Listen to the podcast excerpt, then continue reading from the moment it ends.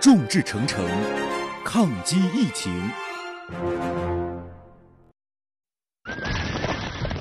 群雄逐鹿，总有棋逢对手，御风而行，尽享快意恩仇。享受人车合一的至臻境界，你首先需要选对最合适的宝马良驹。精彩汽车生活从这里开始。买车意见领袖，权威专家团队聚会团购买车，专业评测试驾。主持人杨洋为你客观权威解析。这里是购车联盟。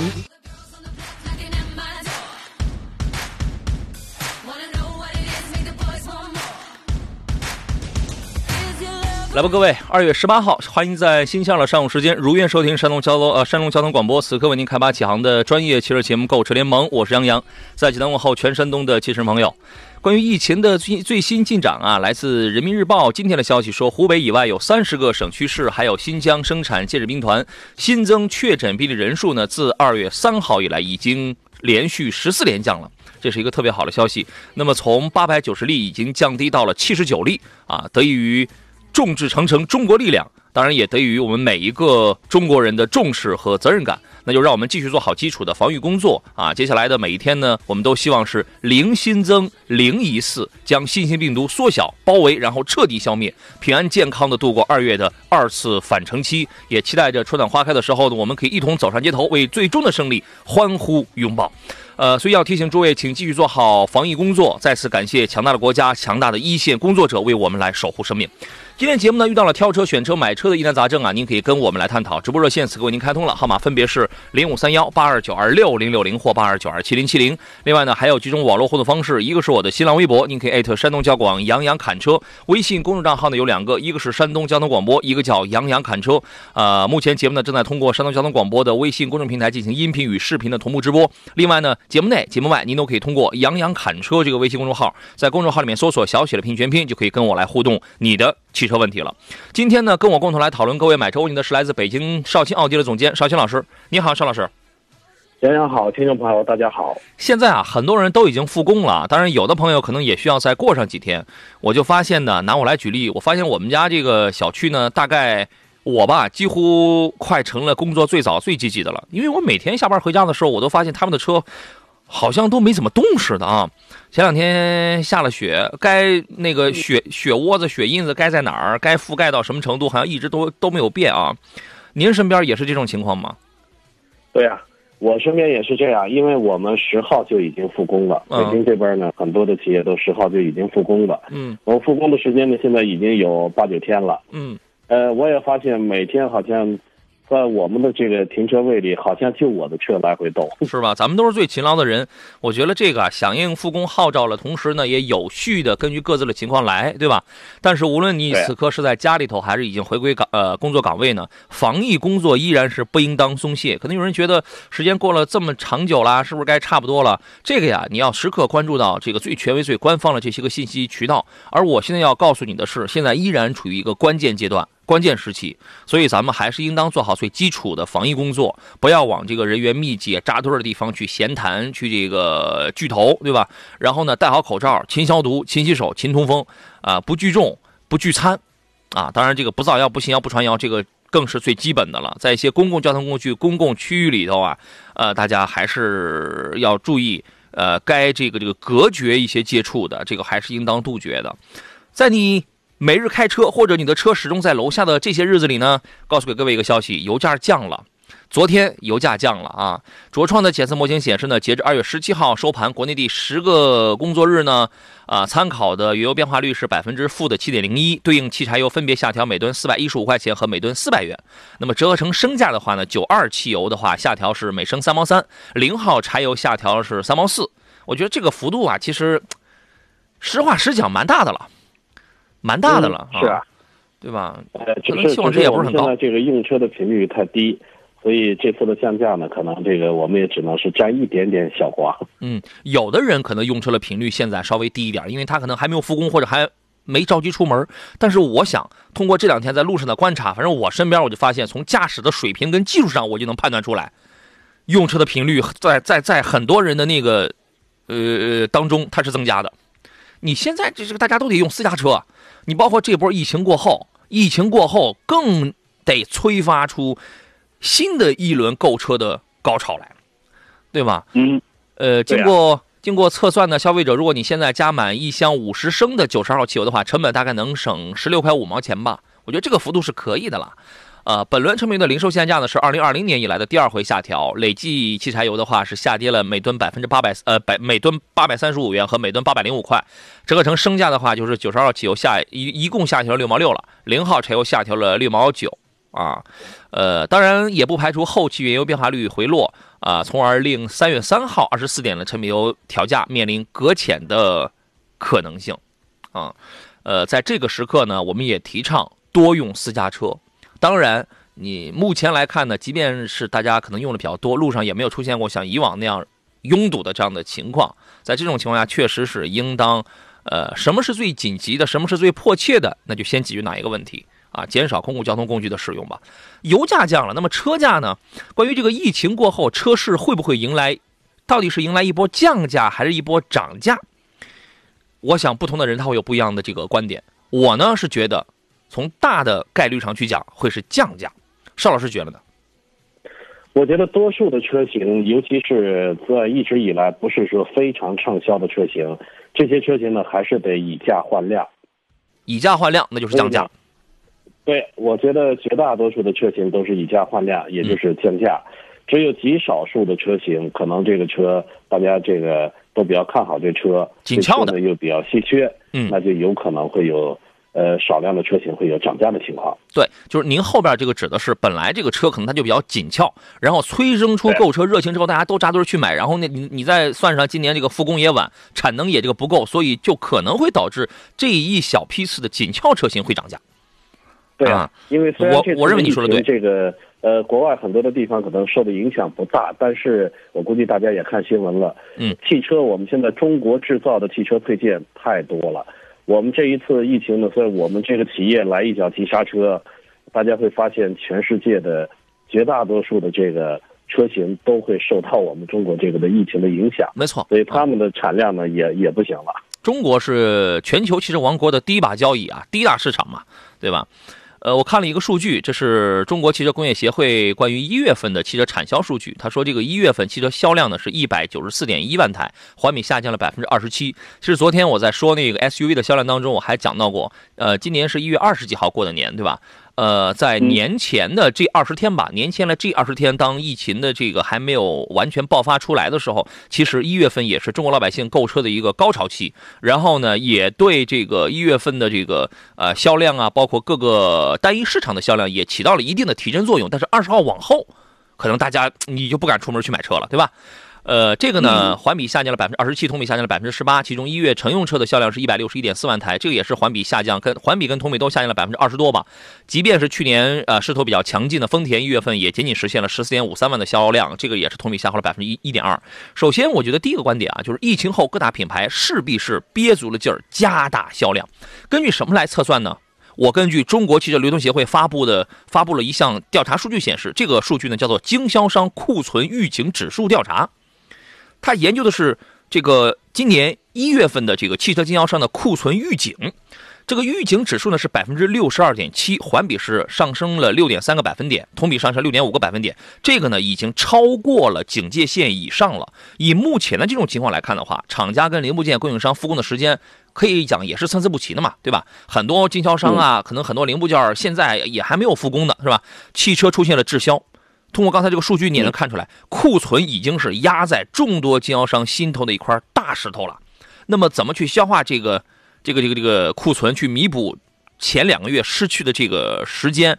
那么，促销战一定会大面积的爆发。再加上很多的消费者，以此时此刻一定希望有一台属于自己的车，一来也是方便，二来也是安全，对吧？所以说，这个车市很有可能会迎来一波集中的这个销量释放。我觉得这个是一个。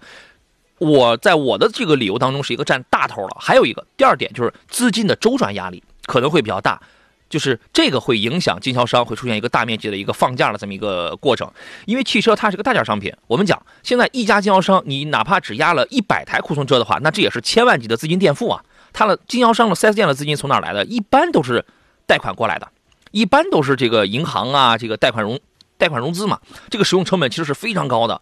就目前的这个情况来看呢，其实现在都说四 S 店已经复工了，但是你看店里哪哪有人啊，也没有人。为了回笼资金，清库甩卖，有可能会成为他们的一个大概率的选择。当然，像刚才邵老师提到那个观点，我也是特别认可，就是对于一些紧俏的一些个车型，产能的减少，啊，这个工人的这个延迟复工，或许还是要涨价的。啊，我们先进入今天节目的第一段广告，回来之后呢，咱们来分析一下这个问题。啊，大家你是什么样的观点？你也可以通过微信的方式跟我们来说一说你的观点。平安是福发微信说：“杨洋每天听着你的节目做饭挺好，愿疫情早日过去啊，挺好。你们家开饭也是蛮早的啊。”啊，记者男孩说：“友情提示邵老师，目前新冠状病毒肆虐猖狂，不要再惦记杨老师的青岛螃蟹了，以后就断了这个念想，拒绝野味儿。从今开始，螃蟹也算野味儿了，是吧？”哎呀，这算吧算吧。从今往后呢，大家一定要注意，跟这种野生动物啊，就是 never 啊，一定要永远此生不复再相见呐，好吧？对，这肯定是杨洋派来的人。哎，对对对，这个是我的小号，这个是我的小号。这个他还说一个观点，他说零八年当时那个汶川地震的时候啊，大长江集团豪爵摩托给灾区捐了一千多万。地震过后呢，好多捐款的摩托品牌的摩托车都涨价了，一千到三千不等。啊，你说了也是有有一定的这个参考性。我们把这个事儿说完，然后咱们来看大家具体的问题啊。呃，刚才讲的第一另呃就是另外一种声音呢，就是说产能减少可能还要涨价。有人可能认为，既然现在有这么多的消费者有购买有有有这个购买需要的话，那么假如我是一家四 S 店，我就可能是掌握相对大的话语权啊，我是不是可以不必主动降价呀，或者少降点也是可以的呀？可能也也会有经销商会这样想，但是。这个就权衡啊，到底是商家回笼资金更紧急呢，还是他在那儿揣摩这个谁有更大的话语权比较紧急？我想，商家回笼资金在此时此刻可能要更紧急一些。如果这一点更紧急的话，那他就会更加主动做出一些动作。我是这样认为的，邵老师觉得呢？对啊，呃，我觉得是资金压力，这是一个主最主要的原因。因为这个很多品牌的经销商，他的这个在厂家这一块，他就布局这一块不合理。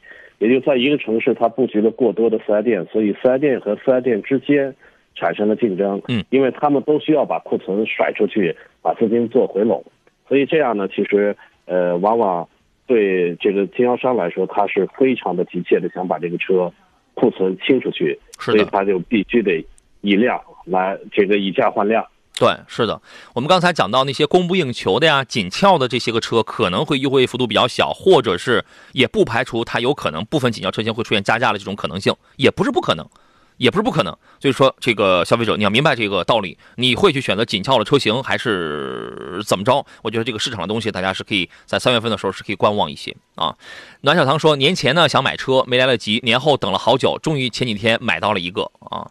你这是前两天你还能去买车，我觉得你也是挺迫切的。不过我觉得这个从情感上是可以理解的，可能越是在这样的情况下，你越需要一台属于自己的车，给自己提供一个安全的堡垒，对吧？你这个情况我是可以理解的啊。呃，来看各位挑车买车的问题，遇到了今年有什么看好的是什么车？这无论这个车还有没有上市，可能我们或多或少有一些了解啊。您可以或者你想了解这个车的口碑是怎么样的，优缺点是什么样的，都都可以跟我们来探讨。直播热线呢是零五三幺八二九二六零六零或八二九二七零七零。另外，您可以给我发微信、发微博、发发 QQ，我全部在线啊。呃，邱芬芬刚才在十点五十八的时候就给我在杨洋侃车微信平台上发了一个信息，他说：“杨你好，经常在十一点半到十二点时间档收听购车联盟啊，你我前半个小时都是浪费的，是吧？节目很好，观点中肯，分析专业，谢谢。我想买台车，女性，三十五岁，家中呢现在有一台雪佛兰景程，已购七年，性能还好，就是费油，那这必须费油，不费油它就不是景程了，对吧？一点八、两点零的，当时我多少年前开的时候，我能开到十五升吧。”真的挺费油的，呃，说现在呢再买一台车，主要是上下班和接送孩子上学，要求是省油啊、耐用、外观漂亮，预算在二十万左右。请问杨老师有什么好的推荐？有一个特别说明，我本人呢喜欢小小的车，车停呃好停好开，所以一开始啊预算是买 Polo 之类的小车，但我爱人认为呢 SUV 的视野比较好，开着安全，我就开始纠结了。你二十万的话，说实话，你想买点小点的车呢，也。不是没，也不是没有，但是相对而言呢，豪华品牌在这个价位的尺寸相对它都会比较小一点，因为它属于是豪华品牌，豪华品牌的入门或者是降价之后的，呃，这个低配车辆，所以说它的尺寸要小一点。合资品牌在这个价位，它瞄准了中国消费者，是我花二十万我要买大的，我要买大而全的，这是合资品牌的策略。呃，国产车如果能到二十万的话，那更是大的丰富的配置，那更是没边了啊。然后呢，啊，基本他说的就是这些，他说开着安全就可以怎样怎样怎样啊。呃，你现在二十万，你的 Polo 肯定是买不了了，对吧？你的 Polo 这个，对你 Polo 这个太便宜了。呃，他个人开想要小一点的，邵老师，您能想到的有哪几个？呃，我先给推荐一个轿车吧。嗯，这个轿车呢，其实这个要十来万左右的，就十多万的吧。二十万的，二十万左右的，你别给人省钱啊！啊，省油省心，给您省钱的这个就是我给您推荐两款呃轿车，卡罗拉跟轩逸。你这俩能买两台了，你揣着二十万去，他绝对卖你两台。我跟你讲，人家揣着二十万，两个人省钱。先生一人一台，这么开着玩呗。没车位，我跟你讲啊，你你这个买回来贬值放着呀。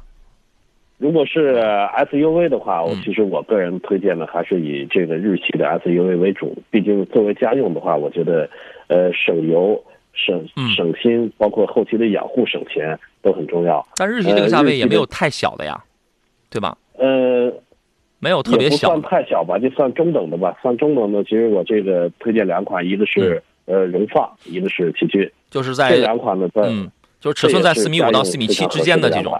对吧？就是车长尺寸在四米五到四米七之间的这种，绝大多数德系这个价位呢，有一些是四米五多，我们算四米六吧。日系这个价位一般是在四米六到四米七之间这种车长，我不知道这个尺寸对你来说算大还是算还是算小，对吧？这个价位的合资，你像你你你刚才说了一个是荣放，还有个是啥？奇骏啊，奇骏这两个车呢，我觉得对于女士来开，你首先你要去看一看啊。我觉得这两个车并不大，属于是正好。嗯啊，如果你觉得这两个车大的话呢？嗯，嗯其他的你就别看了，啊，呃，途岳这样的车呢，它能小一点。这个车就是我们刚才说了，就是它那个尺寸是是这个标准的，在不到四米六，在四米五多，啊，四米五到四米七之间的这种尺寸。豪华品牌二十多万这个价位有几个小的，沃尔沃的 x C 四零，凯迪拉克的 x T 四，奥迪的 Q 二 Q 二 L，还有宝马的 X 一，二十多万了啊。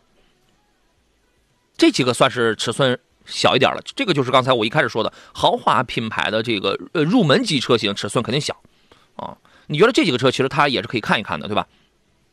对啊，呃，但是我们是本着省钱，杨洋是指的是品质更高了。我是完全站在他这个角度嘛，对吧？我我估计人家先生现在在滴血，心里。哎呃，反正我 我觉得滴不滴血的吧，可能先生是喜欢大点的这个 SUV。我觉得这个就你们两个人这个取舍啊。反正钱我就摆在这儿了，不增也不减了，是吧？啊，都是买二十万的车，你们琢磨啊，就是这么个问题。呃，其实咱还说二十万买邵老师的奥迪 Q2L 不香吗？对啊，就是就是这个就是比较符合这个女士的这种啊。还有人说强烈建议宝马的 Mini 或者奥迪的 Q2L。Mini 呢，一是小，二一个呢，它这个驾驶的感受啊偏硬。舒适性什么确实要弱一点，它是偏硬一些的啊。名字自己去吧。说斯巴鲁那个什么 SUV 来着，忘了，那个不太大。斯巴鲁有一个 XV 啊，XV 呢这个小车非常的个性，就是它这个是一个玩具车，是一个玩家的车，最便宜的斯巴鲁的四驱车。然后呢，卖的常规的那个叫做 Forester 森林人，再往上了就是 Outback 傲虎啊，就是那样的一些个车型了。那那个那个那个肯定就超预算了。他这个可以买 XV 或者买 Forester 啊。江湖小郎中说：“杨哥，呃，没打完，就是什么什么什么没打完，啊，一点四 T 的迈腾可以吗？还是多花钱买高功率？可是多花钱又觉得迈腾不值得。迈腾值不值得呢？你这个东西因人而异。但是买低功率呢，我觉得只有一种情况，我我建议你买低功率。呃，这一种情况满足两个条件：第一，你好面你有特定的，比如说商务用途，或者你这个耗点大点的车，你又不愿意去买个 1.4T 的，像是速腾那样的车子，对吧？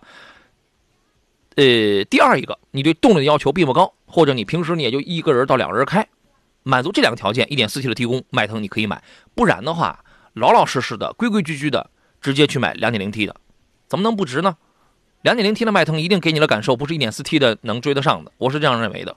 邵老师，您的观点是什么呢？对，因为迈腾呢，我大概我自己开了有两年多吧，嗯，这个迈腾的 2.0T。我当时其实买的时候呢，有 1.4T，有 1.8T，也有 2.0T。嗯，那时候还有1.8呢。选择，对我当时选择 2.0T 的这个理由呢，就是因为这个车特别大。这个车呢是 B 级车的尺寸，它比当时的奥迪 A 四嗯还要大一些。嗯，也就是说，这个尤其是像我们经常呃跑远途、大连了、去内蒙的这个车上，经常的家人里家人是坐满的，然后后备箱里也装满。嗯，在这种情况下，1.4T 我测试了，车人坐满的话，动力是非常差的。嗯，呃，一个人、两个人开的话，问题不大。嗯，所以我的动力，而且 1.4T 不见得说比 2.0T 省油能省多少。你多一定是跟车有一个匹配的，它有个匹配。你一点四 T 了，你你一点四 T 了，你那个当你坐满人的时候，它真不一定比两点零 T 的省油，真不一定。而且动力提速差，噪音大，速度一时半会儿上不来，油耗高，对吧？没错，它有一个匹配的这么一个问题啊。呃，我们还有一位朋友给刚才这位女士建议的是，哎，这是在哪儿啊？Levin 说的是 A 三。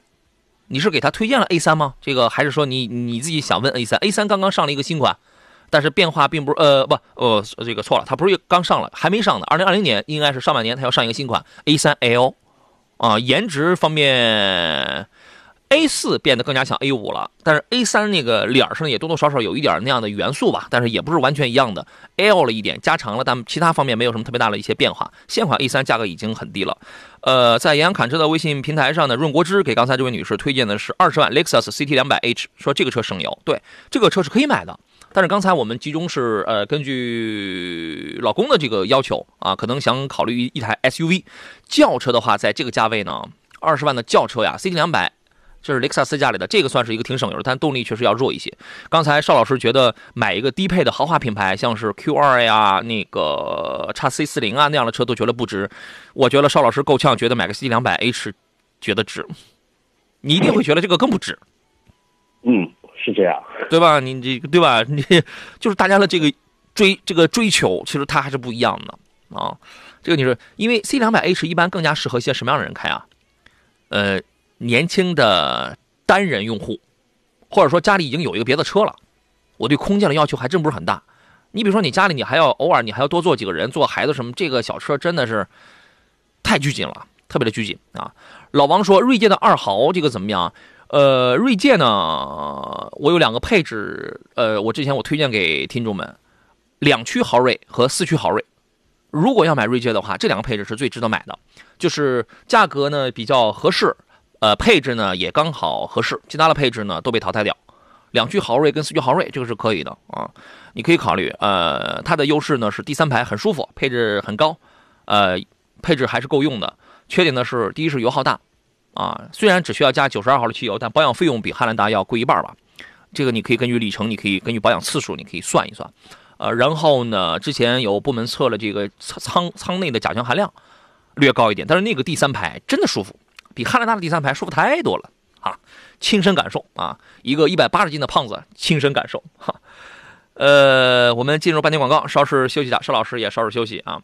江湖小郎中说，Q2L 这干式双离合，我觉得算了啊，你不能因为这一个呃这个这个说存在也存在，说想象当中的问题也是啊，这个问题就算了。那他不然他你买的是一个小排量的车，你就一定要接受它这个东西，它是它是一定的，好吧？呃，信仰说怎么看直播的声音跟听广播的声音不太一样哈，那我就不知道了。我们进入半点广告，稍事休息。这里是山东交通广播为您直播的专业选车节目《购车联盟》，我是杨洋。我们稍事休息，回来之后还有半个钟头，遇到了新车呀、买车呀各方面什么金融保险啊什么各方面有关的问题，我们都没问题啊。您可以跟我们来聊，待会儿见。群雄逐鹿，总有棋逢对手，御风而行，尽享。快意恩仇，享受人车合一的至臻境界。你首先需要选对最合适的宝马良驹，精彩汽车生活从这里开始。买车意见领袖，权威专家团队聚会团购买车，专业评测试驾，主持人杨洋为你客观权威解析。这里是购车联盟。来，诸位，十一点三十二分，这里欢迎各位继续回到山东交通广播，在星期二为您进行全省乃至全国直播的专业汽车节目《购车联盟》，我是杨洋啊。刚才广告期间，我看了一下这个山东高速的这个路况信息啊，可能有很多朋友呃这两天呃准备要出门了，或者有还没有踏上返程，准备要这个进入到加入到二次返程的这个洪流当中来的，有很多朋友比较关心这个路况的情况。但是刚才我看了一下，因为这个山东境内啊，这个呃管制的收费站实在是太多了，我没有办法在节目当中给诸位来来进行播报。我能给我能给大家来说的有两点吧。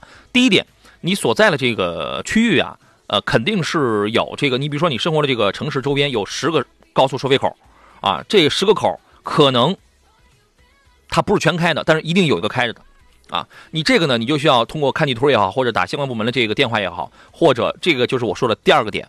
那么哪一个，包括你要抵达的这个地方，哪一个口是开着了，哪一个口是能走的？你第二我要说的第二个点，也可以给我们山东交通广播四零零六三六幺零幺打来电话啊，请我们工作人员给你来查一下图，给你来看一下。啊，好吧，肯定是能走，但是呢，由于这个管制的原因，他不会给你开那么多东西，好吧？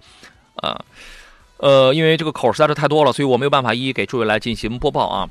呃，遇到了买车啊、选车相关的问题，您可以通过我们节目的热线电话啊，零五三幺八二九二六零六零或八二九二七零七零。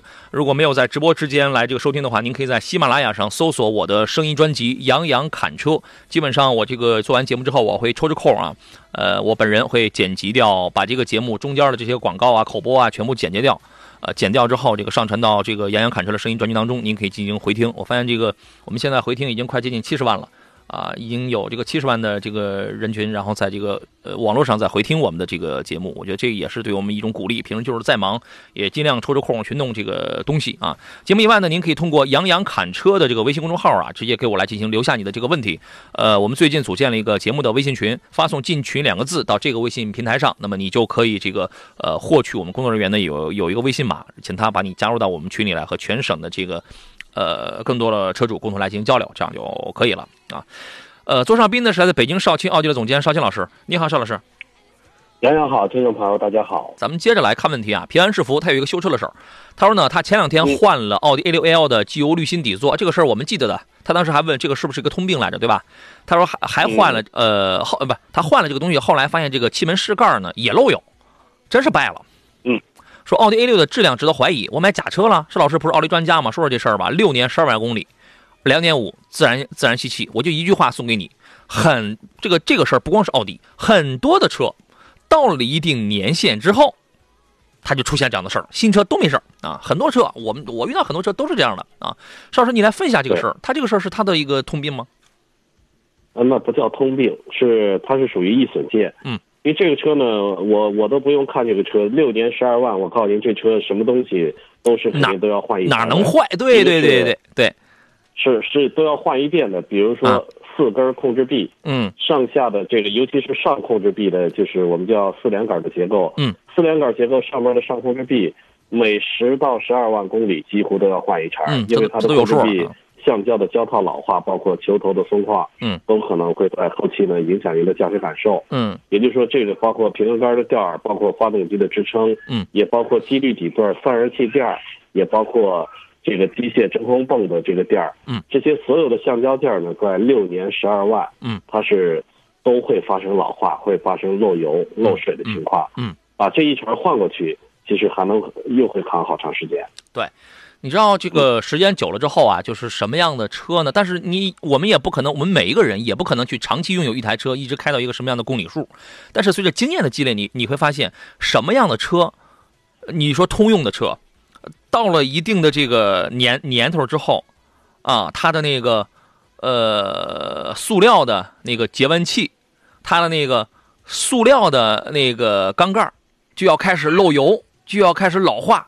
这都是有数了。新车的时候他都没这些事儿，一旦到了一定的里程之后，他们心里比你还清楚了。他们知道他他这个车到了什么时间、什么里程会有 会有会有什么事儿，啊，对，因为很多的车主就这样，其实并呃之前呢并不知道这个道理。嗯，为什么？比如说一个奔驰的 V 十二，这个 V 十二，包括宝马的 V 十二、奥迪的 W 十二发动机，嗯，到了后期十几年的车龄的时候，这些车。甚至比这个三点零 T 的车还要便宜。嗯，为什么？因为那些车这个车龄大了以后是根本，你如果不是一个大 boss 的话，你真养不起。嗯，比如说我们之前有一个客户，他是一个他自己别人抵账给他抵过来一个奔驰的蝴蝶奔 V 十二，嗯，发动机的这款蝴蝶奔，嗯，他以前呢一直有一个梦想，想有一辆这车，抵账抵过来他就要了，嗯，就换了一个点火线圈，嗯，洋洋，你猜多少钱？猜不到，你说十一万，十一万，这么贵吗？为啥？因为那个车十二个点火线圈，只要换一个的话，得需要它是一整组的点全都得换点火模块，它都在一起。我估摸着你让你要你要来让我猜的话，可能它就不是几千块钱的事儿了，你知道吗？可能它就不是千八百的事儿啊。对呀，呃，那个车呢，非常的这个有意思，那个车只给他抵了二十五万，嗯，抵了二十五万就换换一个点火线圈，他花了十一万。哎呀。当然，这种事儿也也属于是鲜有的奇闻，鲜有的奇闻。但是你碰上这样的事儿，你就觉得是挺亏的啊，你知道吧？啊，反正平安师傅，你那个车就那样啊。前一贝贝说：“鲍阳老师，我迟到了，迟到了，拖出去啊。”呃，平安师傅说：“再买车啊，就买日系车吧，开破了它都不坏，只要不缺油、不缺水。你现在你经历了那么多的，无论是涨机油的，还是说那个变速箱呃什么丰田变速箱有问题的，你还敢说它只要是不缺油、不缺水，它就开不坏吗？”也不尽然，就就像是你原来觉得奔驰也一样啊，你原你原来觉得这个德国佬这个造车是多么的严谨，他们的工艺，他们的态度，你发现现在一样犯好多的低级错误，好多的那个生命危险都这个出来之后，他也他也他也是装作不理不睬的样子呀。一定要具体问题具体分析，经验规律都在发生着变化，好吧？如果如果说我们什么东西都可以凭经验，我们对车的东西我们都可以凭经验，你就买这个，你就买这个，那好家伙，我一辈子我都不用学习。那这个节目太好做了，我我我一辈子我都不用学习，在我们的节目当中，你一辈子你能听到我推荐你的车，就是低端的夏利，中间的卡罗拉，高端的皇冠，一定就是这样的。那我那那谁都可以做这样的节目，我跟你讲啊。Only 说杨仔好久不见，最低配的那个新款的卡罗拉呀，优惠完是十一万两千八，值得买吗？女士上下班开，同价位还有还有什么推荐？同价位我如果如果是我的话哦，我会去买一点六的新轩逸，因为一点六的新轩逸，第一比卡罗拉尺寸空间。更漂亮、更大。第二呢，配置更高。第三，一点六升的新轩逸比一点二七的卡罗拉动力更好、更省油。你你不相信是吧？你不相信它更省油是吧？我实测。啊，这个二呃一点二 T 的卡罗拉呢，呃，变速箱阀体的那个问题应该是已经解决了。然后呢，你自己空跑的话没有问题，你自己空开没有问题。啊，但是你要是带点人的话，这个动力、这个噪音它就不行。啊，很多人可能老百姓里边潜意识觉得丰田的应当是日系里边最好的，其实不是，各其实是各有特点。老一辈传下来的一些口碑的东西啊，你要你要尊敬，你要敬重，但是你得分析，因为时代技术它都它它在前进当中，它都有很多东西它是变了，你要具体问题具体分析的，好吧？man 节奏说：“两位老师好，我呢想买一台 Lexus E E S 三百 H，哦，这个是一个好车呀。还有一个奥迪 A 六，帮忙给点评一下这两个车的优缺点。五十一岁，个体经营，个人倾向于 Lexus，奥迪优惠很大，Lexus 要等好几个月才能提车，纠结。Lexus E S 三百 H 呢，我个人最最推荐你买的是那个叫卓越版的，呃，国六的卓越版，因为这个预算呢不是特别高吧，裸车预预裸车在三十五万多是吧？呃，三十五还是三十六？但是呢，你要一加价了，好家好家伙，一是加价，至少给你加个加个一两万是吧？二呢得等。我觉得现在更得等到半年开外了。奥迪，呃，你这个 这个价格呢，你奥迪可以买一个四零动感了吧，是吧？动感优惠完之后，差不多也是应该也在三十五六上。嗯，两个车呢都是好车，都是各有特点、各有倾向性的这种好车，但是就具体情况而言的话，要等好几个月才能提车呀。要谁谁不纠结？呃，四四五动感，四五动感，他能买到四五动感啊？Sorry，您会怎么来选呢？呃。如果这个先生他看的是二点零升自然吸气的这个雷克萨斯 ES 的话，我觉得啊，三百 H 两点五升的，两点五升的三百 H 混动的那个，要哦要买那混动的贵呀，混动的这个价格，尤其是高配的，要是像尊贵的了，行政版的，这这个都可以赶上这个奥迪的三点零 T 的 这个价格了。所以我说买个卓越嘛。嗯，所以我要是买卓越的话，这个价格。大概二点五混动的在半期了，我估计得四十，四十多，四十得多多个两三万，四十二三万。嗯，那这个价位呢，其实呃，一个二点零 T 的 EA 三个八 三代的一个奥迪 A 六呢，呃，在性能上不比这个二点五的这个动力弱。嗯，而而且呢，三代的也不烧机油。商务用呢，我觉得奥迪 A 六商务的气息会更更浓一些。嗯，这个雷克萨斯呢，我觉得它是一个兼商务和家用，而且是偏家用一些。嗯，相对而言，A 六油耗高一点，养护费用你得自掏腰包，是吧？起码你这个呃三百呃三百 H 是六年十五万公里，我是免费保养的。那么呢，嗯，呃，如果你也是，如果两个车你同样你都开到六年，A 六 L 呢，你要多花油钱，因为三百 H 很省油，三百 H。在市区油耗的话，也就是五点几升，应该是到不了六升。它是而且省油，然后呢还省保养费用。但是呢，你话说回来，你要是加那个钱吧，我也挺不痛快啊。然后，然后呢，但是有一点很关键，你如果要等上半年开卖的话，我我觉得 A 六就是多花点油，就是多花点费用，起码我这半年我用上车了呀。啊，你等到半年开卖，我我总觉得这事儿，哎呀，这是是心情上接受不了。车车是好车，三百 H 其实这个动力呢，呃，不是说特别弱，但是真的不是特别强，四平八稳的开着，而且开起来非常的舒服，很静，品行叫行驶的品质感非常的优，非常的优秀，也很省油。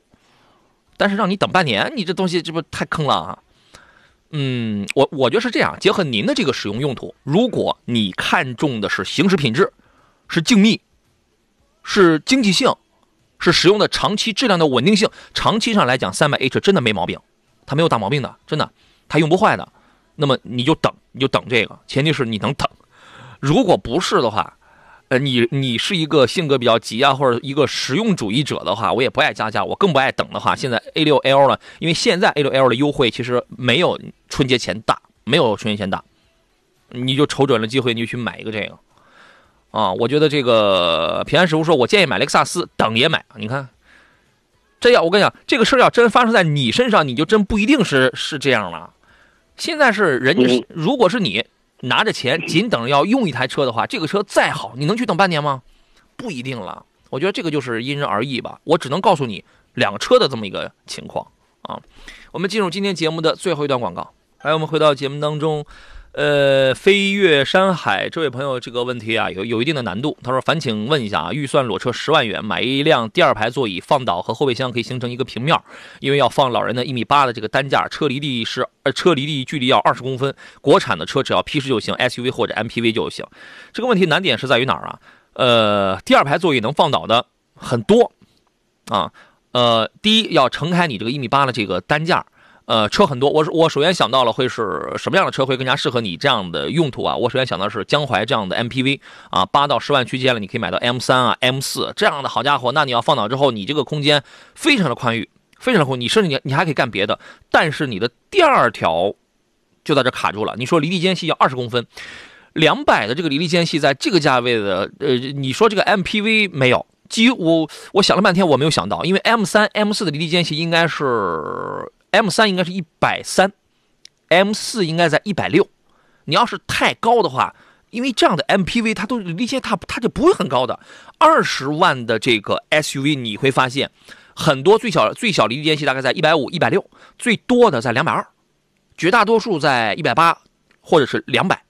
那你要花十万块钱，你还去买到同时兼备这样的条件的话，我刚才我恕我直言，我没有想得到啊。邵老师，您来给分析一下。要十万左右的话，那首先呢肯定是自主品牌的车型，但自主品牌的我也在想，这个呃，毕竟它是有用途的，它这个用途要求还是很高的。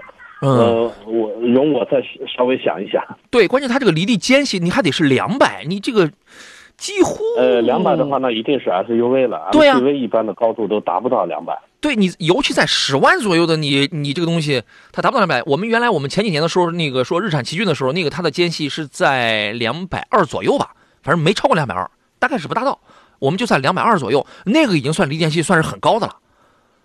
但是它是个 SUV，对吧？你要说在十万，你要想达达到离地间隙那么高的，说实话真的很难。你们有没有？大家有没有能想到的？你可以跟我们来这个说一下，或者你有没有看好的？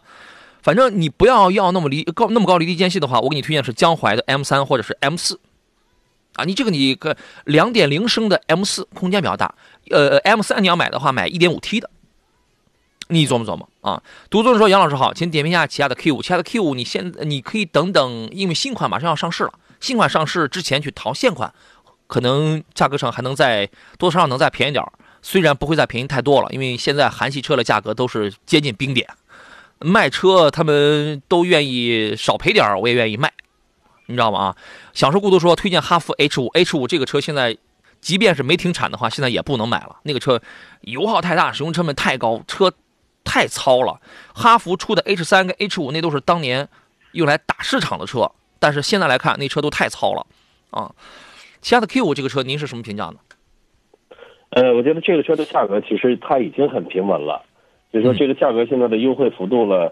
虽然说新款呢马上上，上了新款以后，如果说再买老款，有可能比现在的这个呃价格可能还会略微的降低一些。嗯，但是我觉得整体的价格还是算比较平稳的。嗯，不会差太大了。话随时可以出手。对，不会差太大了。然后呢，这个享受享受孤独，其实他推的这个建议，我觉得他这个方向是这个挺好的，它是挺好的。那么。我们就可以考虑一下，这个假如说在这个价位，在它十万左左右的这个价位，买一些空间尺寸尽量大一点的这个 SUV，那肯定得是国产品牌，啊，在这个价位相对大一点的话，我觉得你得考虑谁的车啊？奇瑞的车，奇瑞的车，你看叉七零或者叉七零 S，我更推荐是叉七零 S，因为那个变速箱比叉七零要更好一些，啊，同样的这个叉七零应该是只有一款变速箱是吧？我记得只有一款呃干式双离合的那么一个变速箱吧。叉七零 S 好像还有一个八 AT 的是吧？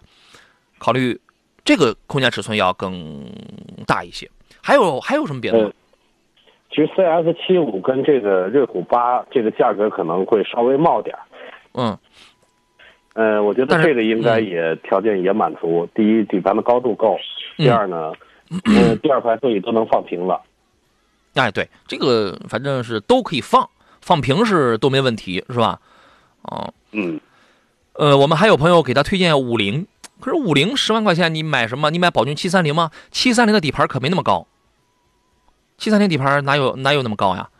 你说，哎，五菱刚出了一个叫做宏光 Plus 的，宏光 Plus 你用不了十万，你办完了十万都可以，它有五座，它有七座，那个车呢，我不知道它底盘有多高啊，但那个车的重心绝这个绝对高，而且也都能放平。